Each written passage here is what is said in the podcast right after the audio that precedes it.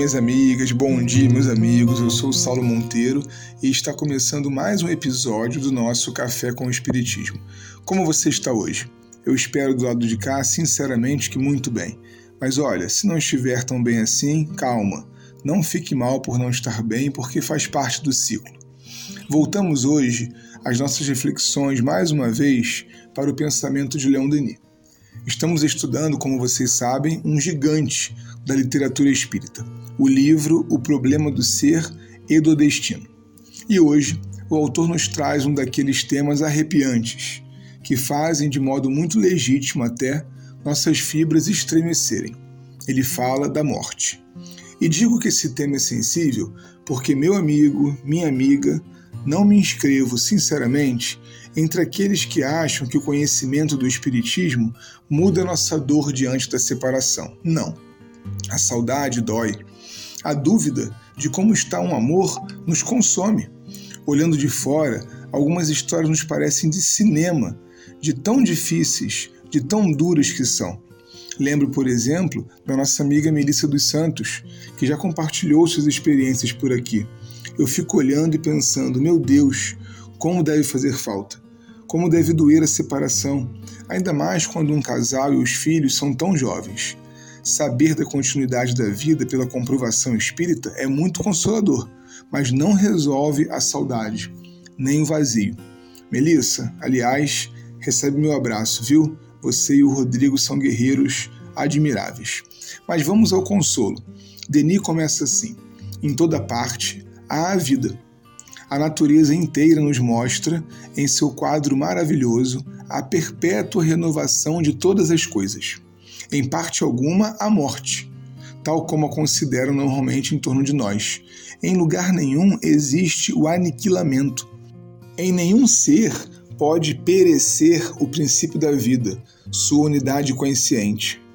Eu entendo desse trecho que tudo é cíclico e a expressão da vida está por todos os cantos, de modo tão múltiplo que nós, observadores ainda incipientes, achamos que acabou ou começou. Na verdade, não há começos.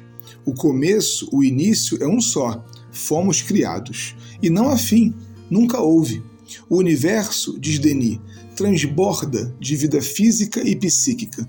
Em toda parte, o imenso formigueiro dos seres, a elaboração de almas que não escapam às lentas e obscuras preparações da matéria, senão a fim de prosseguirem, nas etapas de luz, sua magnífica ascensão. Ele tem ainda uma imagem, minha amiga, meu irmão, para essa ilusão que é o desaparecimento do corpo de alguém que amamos. Por aquela saudade que justificamos no início, parece que acabou, mas não, não terminou. O que mudou foi o ângulo pelo qual observamos a amplidão da vida. Olha o que ele diz: A vida do homem é como o sol das regiões polares durante o verão.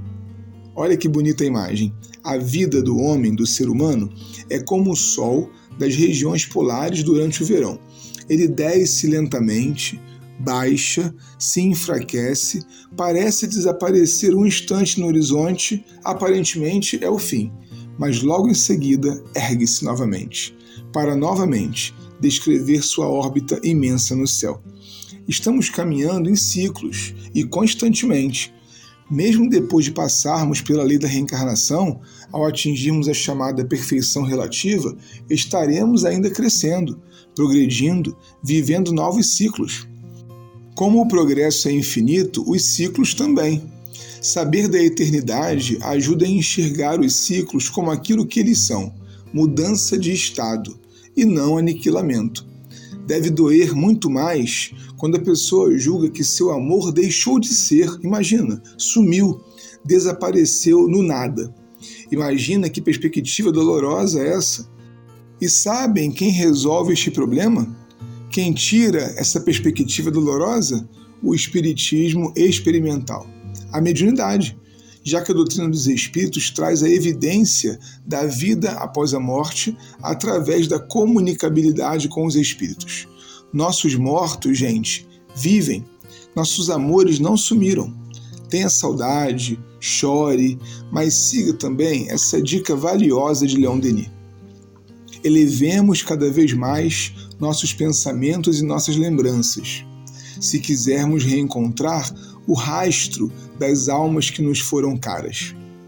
Do seio do invisível, onde vossas preces as alcançam e as comovem, elas vos veem, vos respondem e vos sorriem.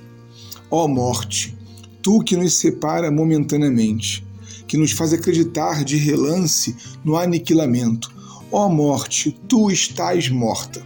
Nossos mortos vivem, e um dia, quando menos esperarmos, estaremos juntos deles.